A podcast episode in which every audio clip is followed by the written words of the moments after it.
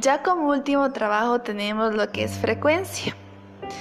Ya he seleccionado el artículo que se va a estudiar. Eh, como dije, es influencia de los factores profesionales, personales y transnacionales en el personal sanitario de hispanoamericana y española.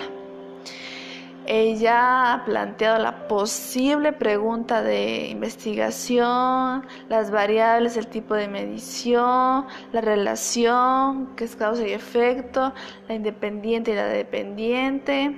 Ya. En base a lo leído, a lo consultado, eh, los resultados que arroja esta investigación está reflejado en porcentajes. El gráfico, la representación gráfica adecuada es el pastel, en donde se representan los porcentajes.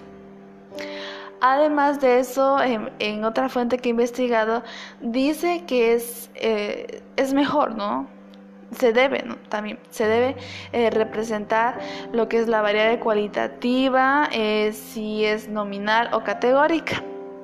Por lo que ese es mi argumento y y por eso eh, digo que los resultados dados de la investigación se deben representar en lo que es una representación gráfica de pastel.